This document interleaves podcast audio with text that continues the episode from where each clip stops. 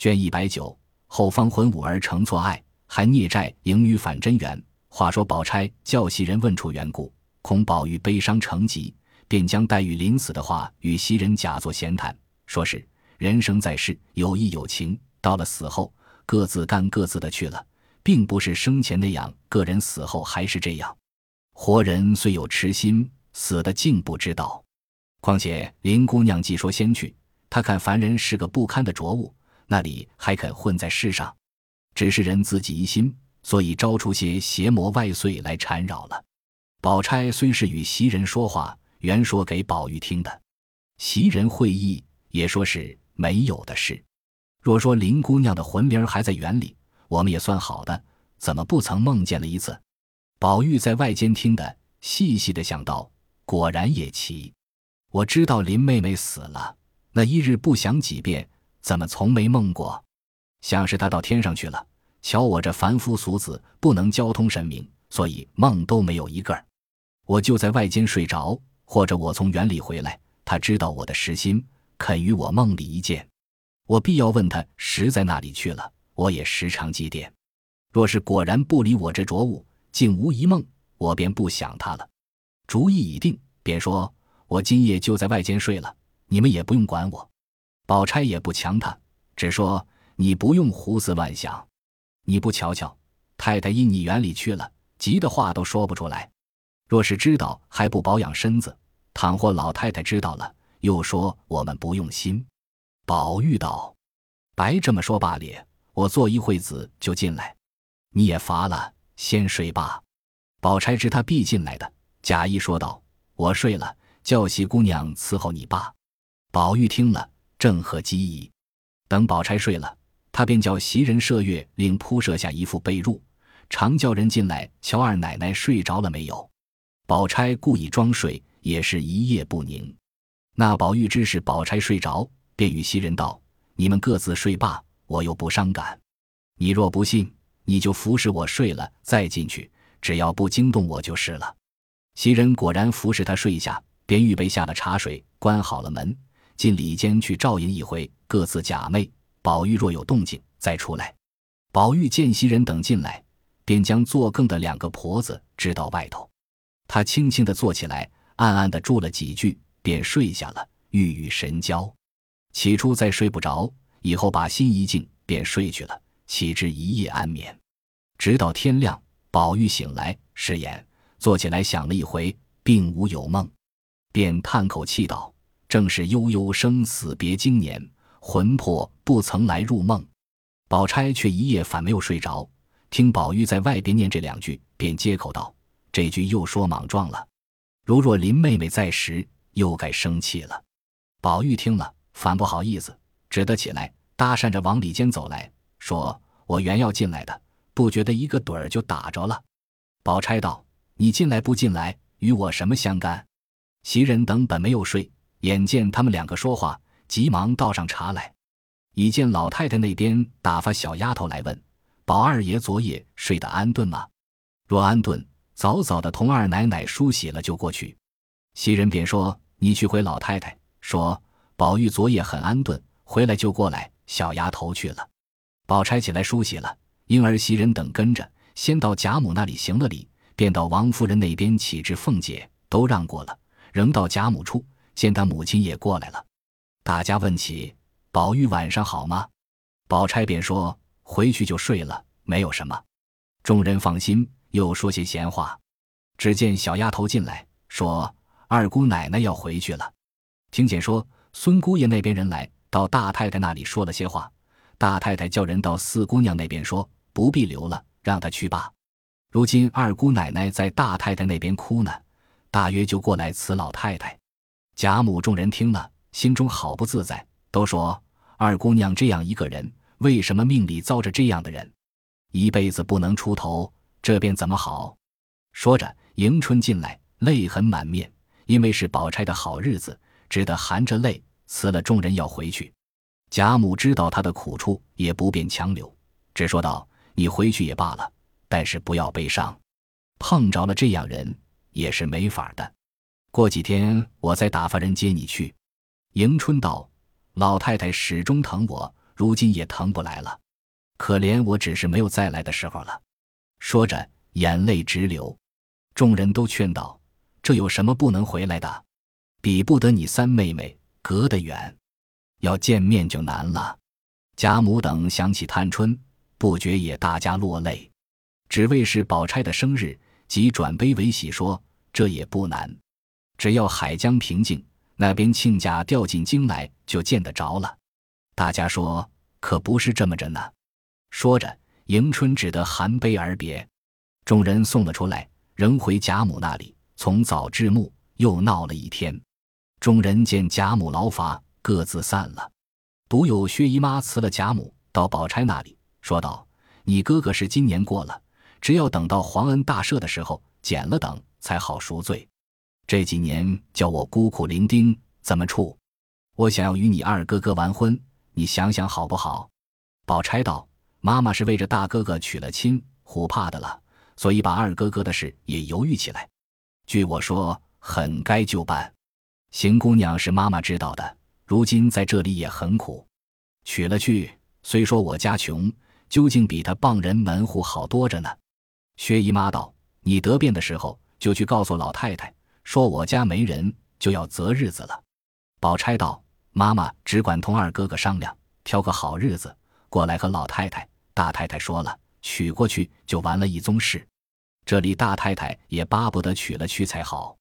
薛姨妈道：“今日听见史姑娘也就回去了，老太太心里要留你妹妹在这里住几天，所以她住下了。我想她也是不定多早晚就走的人了。你们姊妹们也多叙几天话。”宝钗道：“正是呢。”于是薛姨妈又坐了一坐，出来辞了众人回去了。却说宝玉晚间闺房，因想昨夜黛玉竟不入梦。或者他已经成仙，所以不肯来见我这种拙人也是有的，不然就是我的性儿太急了，也未可知。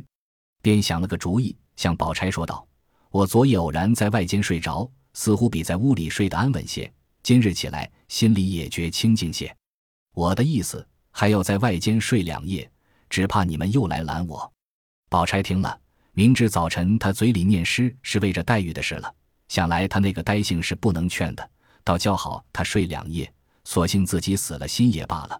况间昨夜听他睡得倒也安静，便道：“好没来由，你只管睡去，我们拦你做什么？但只不要胡思乱想的招出些邪魔外祟来。”宝玉笑道：“谁想什么？”袭人道：“依我劝，二爷竟还是屋里睡吧，外边一时照应不到，着了风，倒不好。”宝玉未及答言。宝钗却向袭人使了个眼色，袭人会意，便道：“也罢，叫个人跟着你爸，夜里好倒茶倒水的。”宝玉便笑道：“这么说，你就跟了我来。”袭人听了，倒没意思起来，当时绯红了脸，一声也不言语。宝钗素知袭人稳重，便说道：“他是跟惯了我的，还叫他跟着我爸，叫麝月五儿照料着也罢了。”况且今日他跟着我闹了一天，也乏了，该叫他歇歇了。宝玉只得笑着出来。宝钗因命麝月、五儿给宝玉仍在外间铺设了，又嘱咐两个人醒睡些，要茶要水，都留点神儿。两个答应着，出来看见宝玉端然坐在床上，闭目合掌，居然像个和尚一般。两个也不敢言语，只管瞅着他笑。宝钗又命袭人出来照应。袭人看见这般，却也好笑，便轻轻的叫道：“该睡了，怎么又打起坐来了？”宝玉睁开眼看见袭人，便道：“你们只管睡罢，我坐一坐就睡。”袭人道：“因为你昨日那个光景，闹得二奶奶一夜没睡，你再这么着，成何事体？”宝玉料着自己不睡，都不肯睡，便收拾睡下。袭人又嘱咐了麝月等几句，才进去关门睡了。这里麝月、五儿两个人也收拾了被褥，伺候宝玉睡着，各自歇下。那只宝玉要睡，越睡不着。见他两个人在那里打铺，忽然想起那年袭人不在家时，晴雯、麝月两个人服侍。夜间麝月出去，晴雯要唬他，因为没穿衣服着了凉，后来还是从这个病上死的。想到这里，一心移在晴雯身上去了。忽又想起凤姐说五儿给晴雯托了个影。因又将想晴雯的心肠移在五儿身上，自己假装睡着，偷偷的看那五儿，越消越想晴雯，不觉呆性复发。听了听里间已无声息，知是睡了，却见麝月睡着了，便故意叫了麝月两声，却不答应。五儿听见宝玉唤人，便问道：“二爷要什么？”宝玉道：“我要漱漱口。”五儿见麝月已睡，只得起来，重新捡了蜡花，倒了一盅茶来，一手托着漱盂，却因赶忙起来的，身上只穿着一件桃红绫子小袄，松松的挽着一个嘴儿。宝玉看时，居然晴雯复生，忽又想起晴雯说的“早知耽个虚名”，也就打个正经主意了，不觉呆呆的呆看，也不接茬。那五儿自从方官去后，也无心进来了。后来听得凤姐叫他进来服侍宝玉，竟比宝玉盼他进来的心还急。不想进来以后，见宝钗袭人一般尊贵稳重，看着心里实在敬慕；又见宝玉疯疯傻傻。不似先前风致，又听见王夫人为女孩子们和宝玉玩笑，都撵了，所以把这件事搁在心上，倒无一毫的儿女私情了。怎奈这位呆爷今晚把他当作晴雯，只管爱惜起来。那五儿早已羞得两颊红潮，又不敢大声说话，只得轻轻的说道：“二爷漱口啊！”宝玉笑着接了茶在手中，也不知道漱了没有，便笑嘻嘻的问。你和晴雯姐姐好不是啊？五儿听了摸不着头脑，便道：“都是姐妹，也没有什么不好的。”宝玉又悄悄地问道：“晴雯病重了，我看她去，不是你也去了吗？”五儿微微笑着点头。宝玉道：“你听见她说什么了没有？”五儿摇着头道：“没有。”宝玉已经忘神，便把五儿的手一拉，五儿急得红了脸，心里乱跳，便悄悄说道。二爷有什么话只管说，别拉拉扯扯的。宝玉才放了手，说道：“他和我说来着，早知担了个虚名，也就打正经主意了。你怎么没听见吗？”五儿听了这话，明明是轻薄自己的意思，又不敢怎么样，便说道：“那是他自己没脸，这也是我们女孩家说得的嘛？”宝玉着急道：“你怎么也是这个道学先生？我看你长得和他一模一样，我才肯和你说这个话。”你怎么倒拿这些话糟蹋他？此时五儿心中也不知宝玉是怎么个意思，便说道：“夜深了，二爷也睡罢，别紧着坐着看凉着。刚才奶奶和袭人姐姐怎么嘱咐了？”宝玉道：“我不凉。”说到这里，忽然想起五儿没穿着大衣服，就怕他也向晴雯着了凉，便说道：“你为什么不穿上衣服就过来？”五儿道：“爷叫得紧，那里有进着穿衣裳的空？”要知道，说这半天话时，我也穿上了。宝玉听了，连忙把自己盖的一件月白绫子棉袄接起来，递给五儿，叫他披上。五儿只不肯接，说：“二爷盖着罢，我不凉，我凉，我有我的衣裳。”说着，回到自己铺边，拉了一件长袄披上。又听了听，麝月睡得正浓，才慢慢过来说：“二爷今晚不是要养神的吗？”宝玉笑道。实告诉你爸，什么是养神？我倒是要预先的意思。五儿听了，越发动了疑心，便问道：“遇什么仙？”宝玉道：“你要知道，这话长着呢。你挨着我来坐下，我告诉你。”五儿红了脸，笑道：“你在那里躺着，我怎么做呢？”宝玉道：“这个何妨？那一年冷天，也是你麝月姐姐和你晴雯姐姐玩。”我怕冻着她，还把她揽在被里卧着呢，这有什么的？大凡一个人，总别酸文假醋的才好。五儿听了，句句都是宝玉调戏之意，乃至这位呆爷却是实心实意的话。五儿此时走开不好，站着不好，坐下不好，倒没了主意了。因微微的笑着道：“你别混说了，看人家听见，这是什么意思？怨不得人家说你专在女孩身上用功夫。”你自己放着二奶奶和袭人姐姐都是仙人似的，只爱和别人混缠。明在说这些话，我回了二奶奶，看你什么脸见人。正说着，只听外面咕咚一声，把两个人吓了一跳。里间宝钗咳嗽了一声，宝玉听见，连忙努嘴，五儿也就忙忙的熄了灯，悄悄的躺下了。原来宝钗袭人因昨夜不曾睡，又兼日间劳乏了一天，所以睡去，都不曾听见他们说话。此时院中一响，早已惊醒，听了听也无动静。宝玉此时躺在床上，心里疑惑：莫非林妹妹来了，听见我和五儿说话，故意吓我们的？翻来覆去，胡思乱想，五更以后才朦胧睡去。却说五儿被宝玉鬼混了半夜，又见宝钗咳嗽，自己怀着鬼胎，生怕宝钗听见了，也是思前想后，一夜无眠。次日一早起来，见宝玉上自昏昏睡着，便轻轻的收拾了屋子。那时麝月一醒，便道：“你怎么这么早起来了？你难道一夜没睡吗？”五儿听这话，又似麝月知道了的光景，便只是讪笑，也不答言。不一时，宝钗袭人也都起来，开了门，见宝玉上睡，却也纳闷，怎么外边两夜睡得到这般安稳？及宝玉醒来，见众人都起来了，自己连忙爬起，揉着眼睛，细想昨夜又不曾梦见，可是仙凡路隔了。慢慢的下了床。又想昨夜五儿说的宝钗袭人都是天仙一般，这话却也不错，便怔怔的瞅着宝钗。宝钗见他发怔，虽知他为黛玉之事，却也定不得梦不梦，只是瞅得自己倒不好意思，便道：“二爷昨夜可真遇见仙了吗？”宝玉听了，知道昨晚的话宝钗听见了，笑着勉强说道：“这是那里的话。”那五儿听了这一句，越发心虚起来，又不好说的。只得且看宝钗的光景。只见宝钗又笑着问五儿道：“你听见二爷睡梦中和人说话来着吗？”宝玉听了，自己坐不住，搭讪着走开了。五儿把脸绯红，只得含糊道：“前半夜倒说了几句，我也没听真。什么担了虚名，又什么没打正经主意，我也不懂。劝着二爷睡了。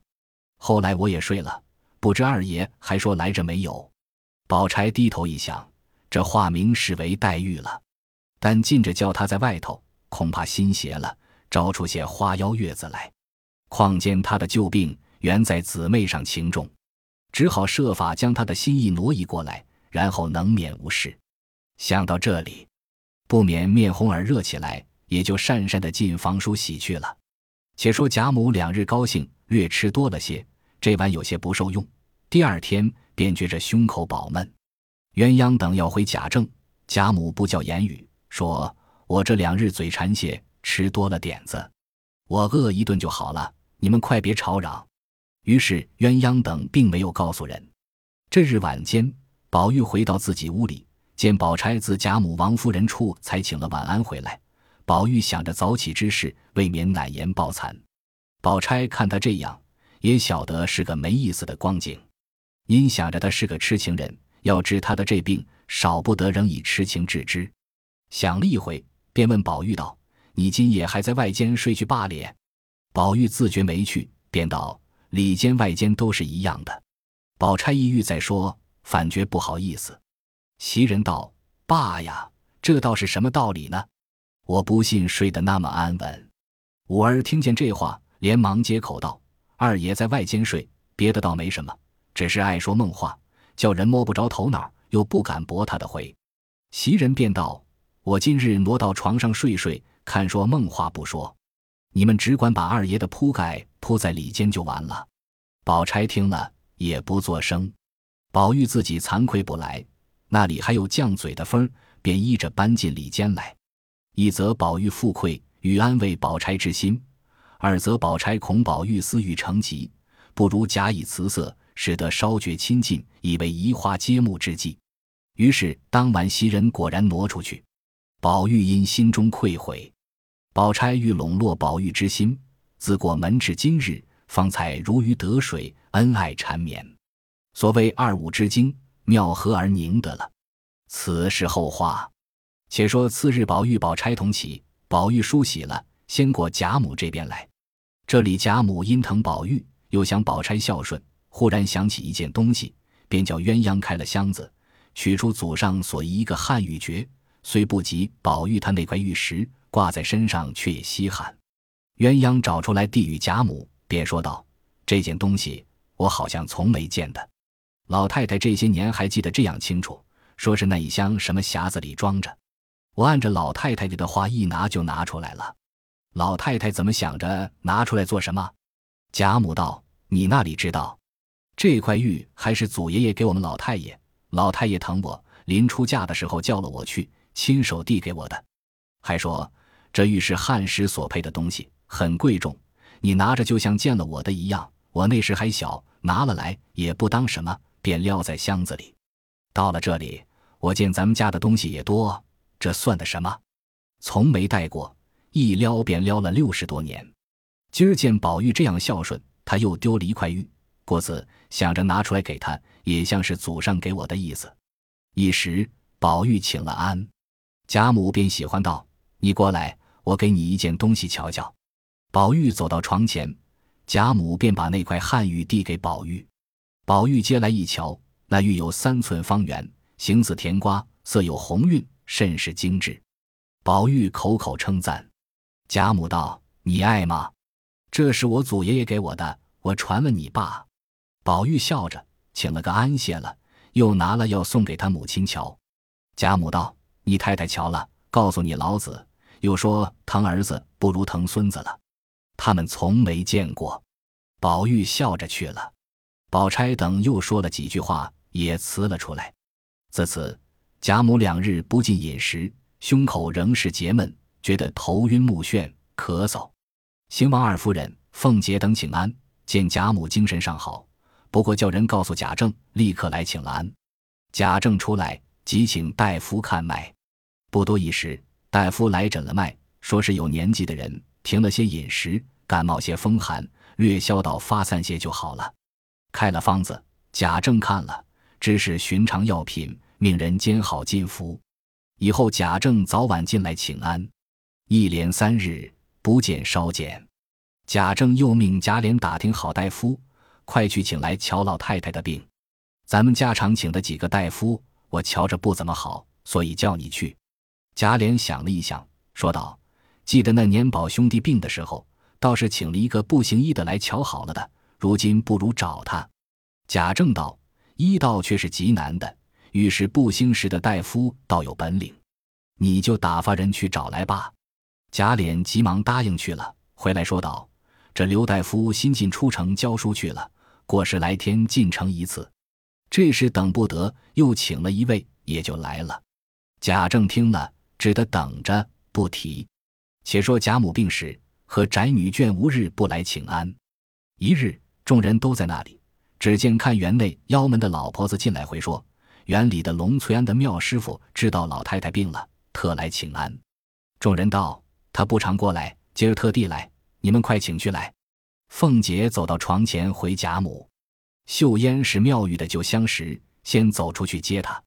只见妙玉头戴妙长髻，身上穿一件月白素缎不支持这个字的发音袄儿，外罩一件水田青缎镶边长背心，拴着秋香色的丝绦，腰下系一条淡墨花的白绫裙，手执竹尾念珠，跟着一个事儿飘飘拽拽的走来。秀烟见了，问好，说是在园内住的日子，可以常来瞧瞧你。近来因为园内人少，一个人轻易难出来。况且咱们这里的腰门常关着，所以这些日子不得见你。今儿幸会。妙玉道：“头里你们是热闹场中，你们虽在外园里住，我也不便常来亲近。如今知道这里的事情也不大好，又听说是老太太病着，又惦记着你，便要瞧瞧宝姑娘。”我那管你们的关不关？我要来就来，我不来，你们要我来也不能啊。秀烟笑道：“你还是那种脾气。”一面说着，已到贾母房中。众人见了，都问了好。妙玉走到贾母床前问候，说了几句套话。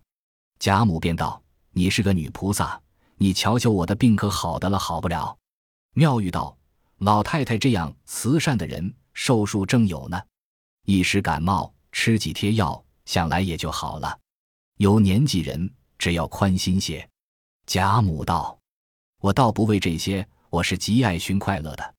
如今这病也不觉怎样，只是胸膈闷饱。刚才大夫说是气恼所致，你是知道的，谁敢给我气受？这不是那大夫脉里平常吗？我和脸说了，还是头一个大夫说感冒伤时的事，明儿仍请他来。说着。叫鸳鸯，吩咐厨房里办一桌净素菜来，请他在这里便饭。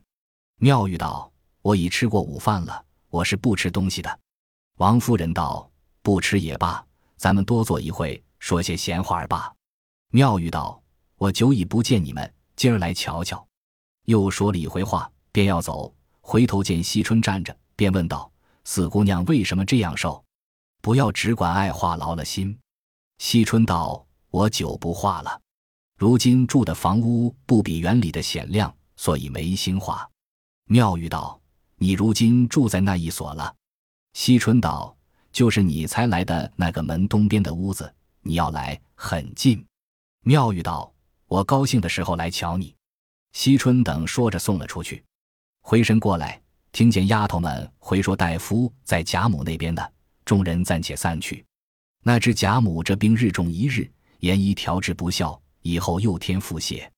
贾政着急，知病难医。即命人到衙门告假，日夜同王夫人亲试汤药。一日见贾母略进些饮食，心里稍宽。只见老婆子在门外探头，王夫人叫彩云看去，问问是谁。彩云看了是裴迎春到孙家去的人，便道：“你来做什么？”婆子道：“我来了半日，这里找不着一个姐姐们，我又不敢冒撞，我心里又急。”彩云道：“你急什么？”又是姑爷作践姑娘不成吗？婆子道：“姑娘不好了，前儿闹了一场，姑娘哭了一夜。昨日痰堵住了，他们又不请大夫，今日更厉害了。”彩云道：“老太太病着呢，别大惊小怪的。”王夫人在内已听见了，恐老太太听见不受用，忙叫彩云带她外头说去。岂知贾母病中心静，偏偏听见，便道。迎丫头要死了吗？王夫人便道：“没有。”婆子们不知轻重，说是这两日有些病，恐不能就好，到这里问大夫。贾母道：“瞧我的大夫就好，快请了去。”王夫人便叫彩云叫着婆子去回大太太去。那婆子去了，这里贾母便悲伤起来，说是我三个孙女儿，一个享尽了福死了，三丫头远嫁不得见面，迎丫头虽苦。或者熬出来，不打量她年轻轻儿的就要死了，留着我这么大年纪的人活着做什么？王夫人、鸳鸯等解劝了好半天。那时宝钗、李氏等不在房中，凤姐进来有病，王夫人恐贾母生悲天病，便叫人叫了他们来陪着，自己回到房中，叫彩云来埋怨这婆子不懂事。以后我在老太太那里，你们有事不用来回。丫头们依命不言。岂知那婆子刚到邢夫人那里，外头的人已传进来，说二姑奶奶死了。邢夫人听了，也便哭了一场。现今他父亲不在家中，只得叫贾琏快去瞧看。知贾母病重，众人都不敢回。可怜一位如花似月之女，结离年余，不料被孙家揉搓，以致身亡。又知贾母病笃，众人不便离开，竟容孙家草草完结。贾母病势日增，只想这些孙女儿，一时想起湘云，便打发人去瞧她。回来的人悄悄地找鸳鸯，因鸳鸯在老太太身旁，王夫人等都在那里，不便上去。到了后头，找了琥珀，告诉他道：“老太太想史姑娘，叫我们去打听。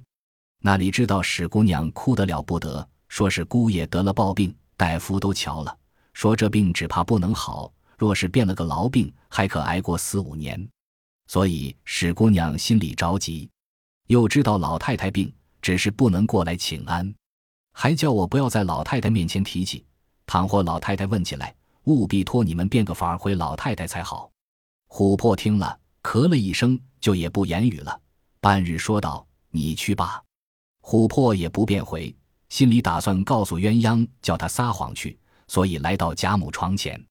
只见贾母神色大变，地下站着一屋子的人，凄凄地说：“瞧着是不好了。”也不敢言语了。这里贾政悄悄地叫贾琏到身旁，向耳边说了几句话。贾琏轻轻地答应出去了，便传起了现在家的一干家人，说：“老太太的事带好出来了，你们快快分头派人办去。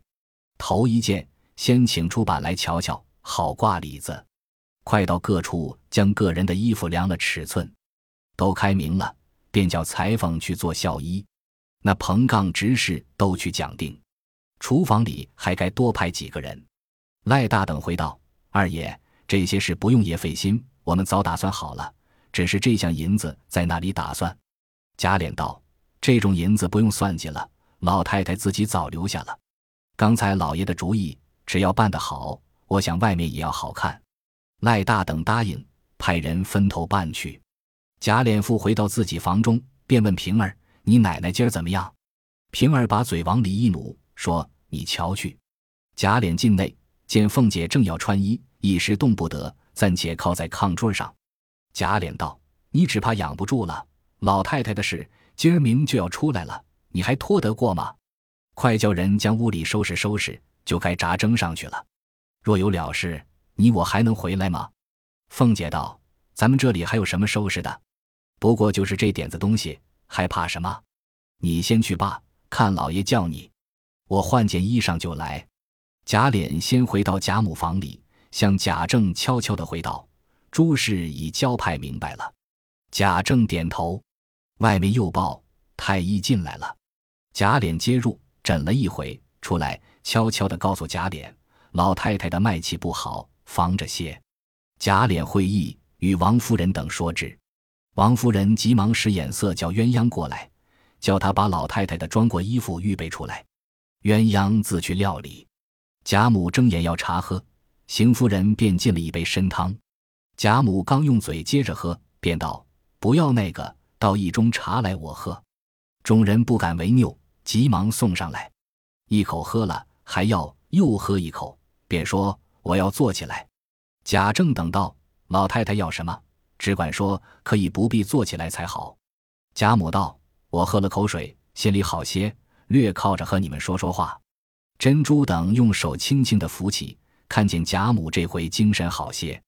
未知生死，下回分解。本集播放完毕，感谢您的收听，喜欢请订阅加关注，主页有更多精彩内容。